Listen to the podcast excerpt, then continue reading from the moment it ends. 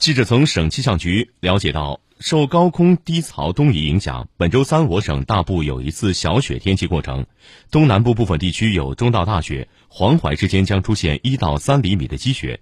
东南部局部地区积雪深度三到五公里、三到五厘米。此次雨雪过程有利于空气质量改善、冬小麦越冬及森林防火，但降雪期间全省气温较低，淮河以北大部分地区将有一至五厘米的积雪和道路结冰。对春运交通运行及设施农业等有不利影响，需关注高铁、机场、高速公路等重要交通枢纽和交通干线的疏导和安全保障，及时清除道路积雪、积冰，确保交通顺畅。需防范降雪天气对设施农业、供暖等的不利影响，注意加强安全生产管理。